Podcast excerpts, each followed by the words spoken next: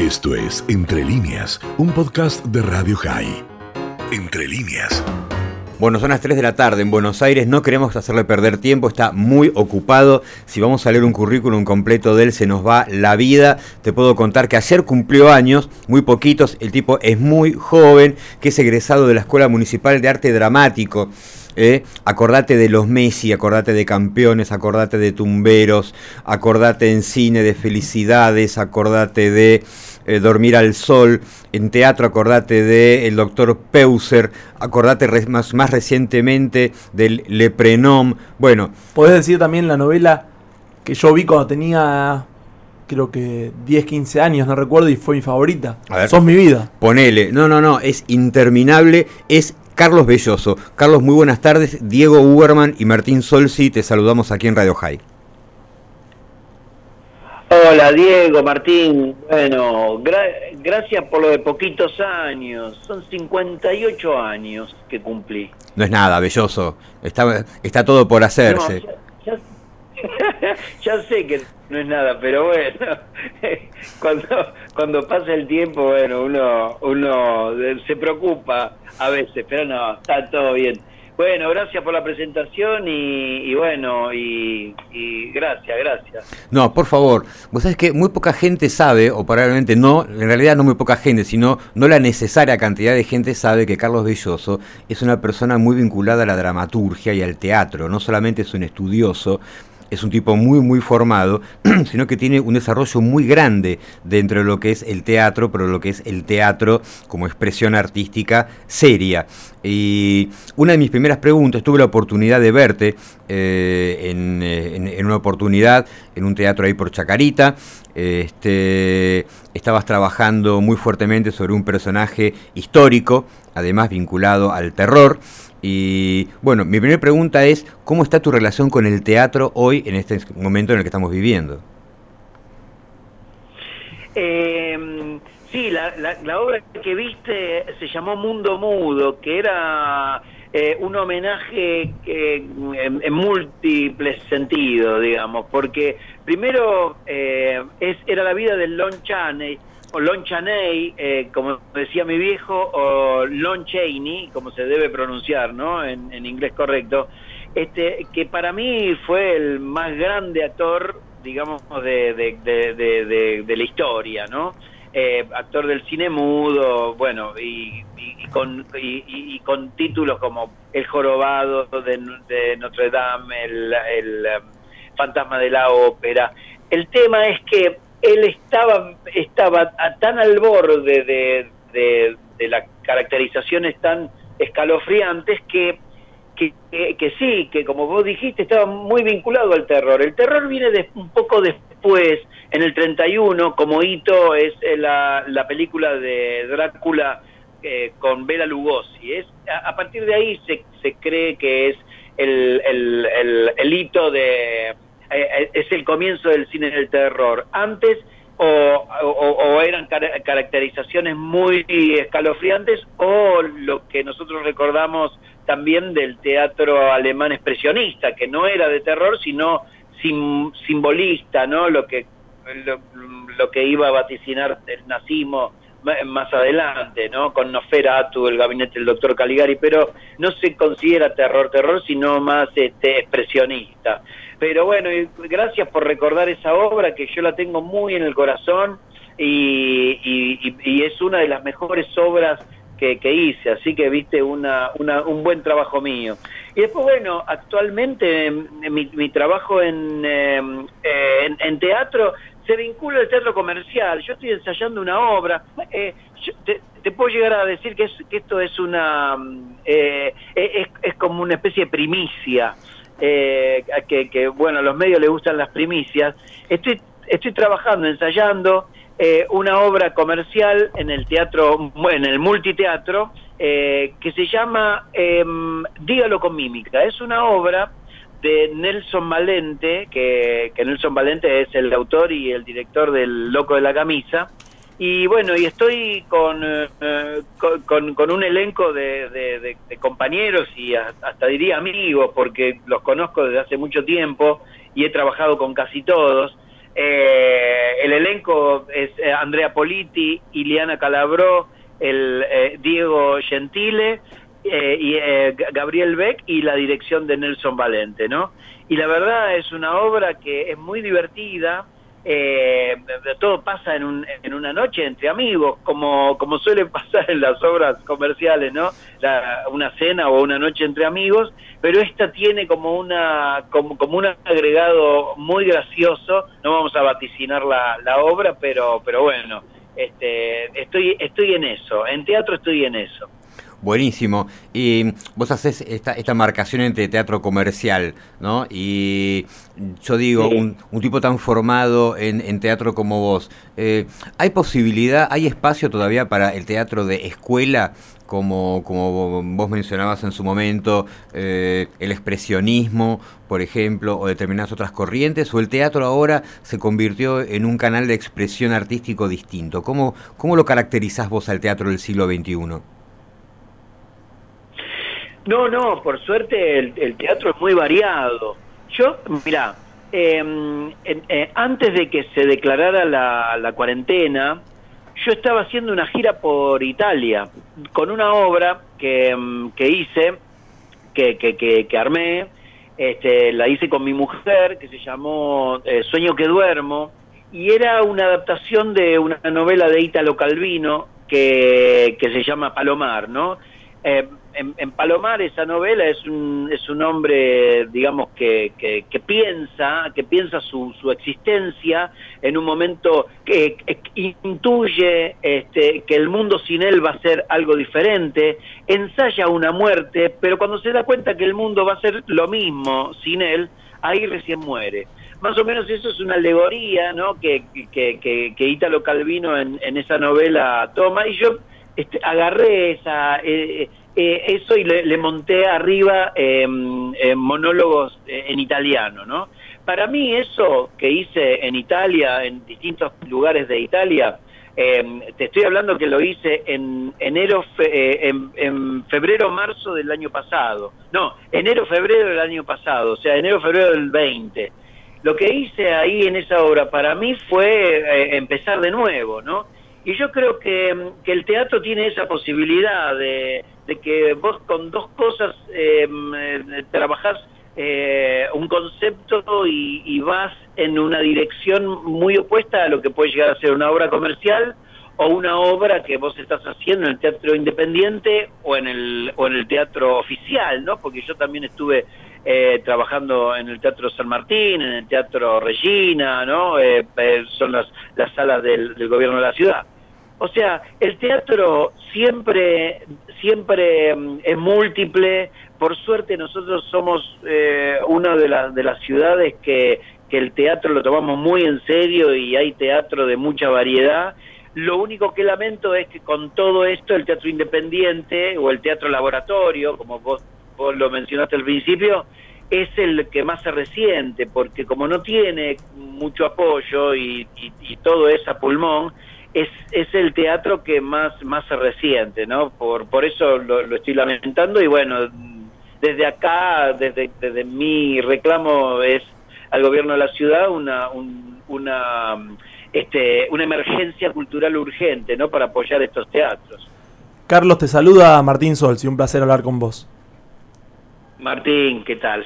El año pasado, cuando ya llevamos eh, varios meses de pandemia, manifestaste hablando de esto del teatro y tu solicitud al gobierno, de que si no trabajabas, eh, en un mes ibas a tener que salir a pedir a, la, a pedir a la calle, que ya estabas usando tus ahorros, digamos. Teniendo en cuenta, quería consultarte cómo siguió el resto del año y cómo ven ustedes desde tu sector, cuál es tu situación, teniendo en cuenta que se habla nuevamente de restricciones nocturnas y generalmente los horarios en los que el teatro trabaja es eh, es de noche.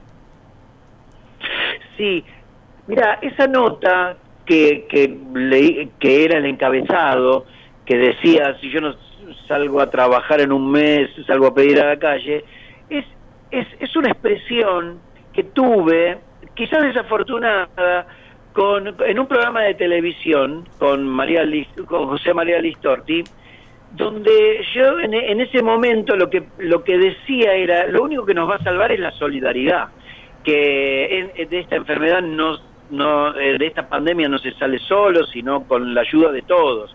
Lo que pasa es que me insistió tanto con respecto a, este, a mi condición de, de que no estaba laburando, que en un momento presionado dije, bueno, qué sé yo, si en un mes se me acaban todos los ahorros, saldré a pedir a la calle. Pero en realidad nunca, nunca eh, iba a llegar esa posibilidad, porque primero que tengo familia que me ayuda, segundo que tengo amigos que me ayudan y tercero que tengo compañeros actores que me ayudan, ¿no? En, en, distintas en distintas cosas.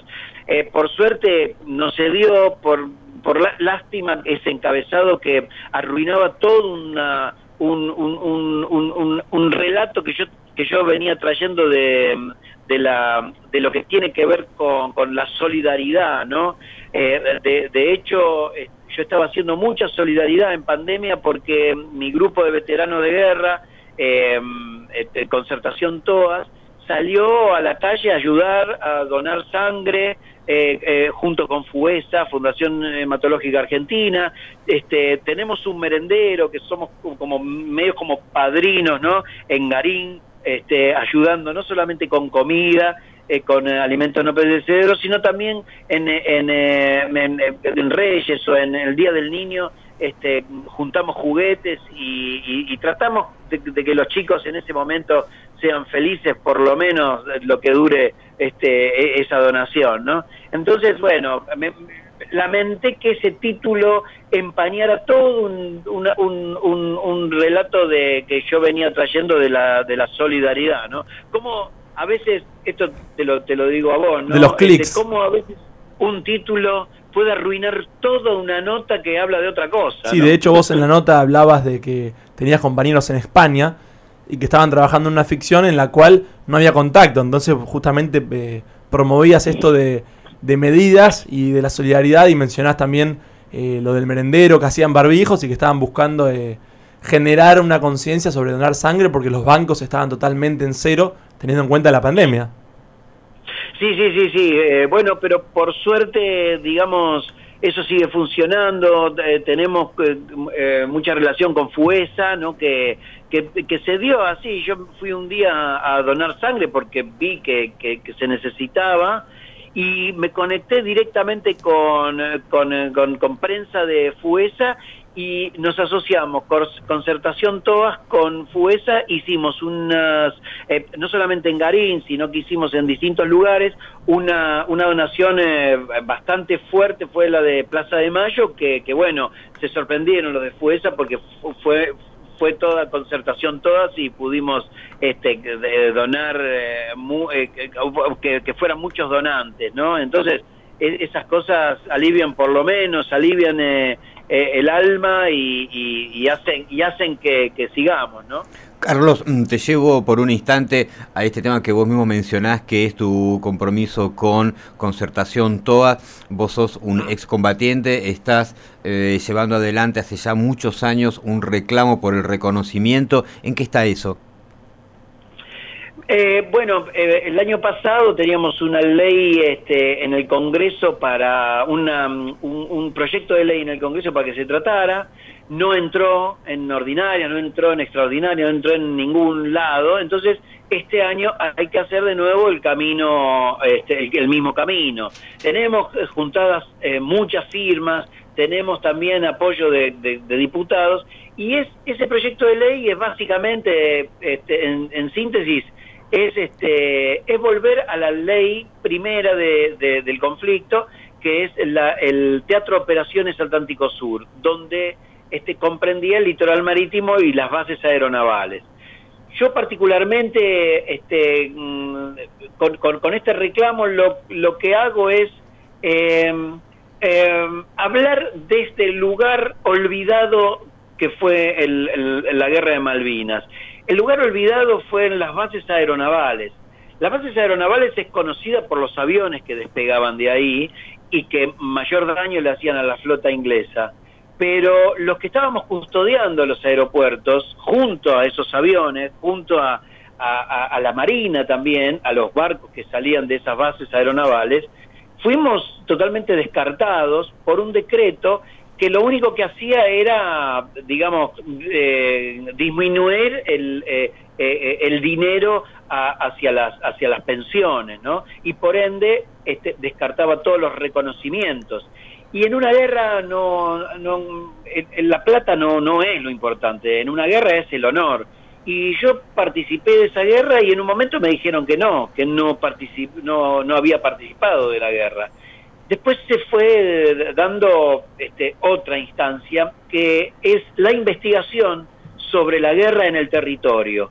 La guerra en el territorio, en las bases aeronavales, fue también determinante porque mm, eh, se, pudieron comprobar incursiones de, comandos ingleses, hubo toma de prisioneros ingleses, hubo derribamientos eh, de helicópteros, un combate eh, eh, muy emblemático para nosotros, los del continente, que fue el, combate de Caleta Olivia, que está comprobado que partió un misil de, de los comandos ingleses derribando un, un helicóptero con, con 10 bajas, y de las 649 bajas que tiene la guerra, 17 se dieron en el continente.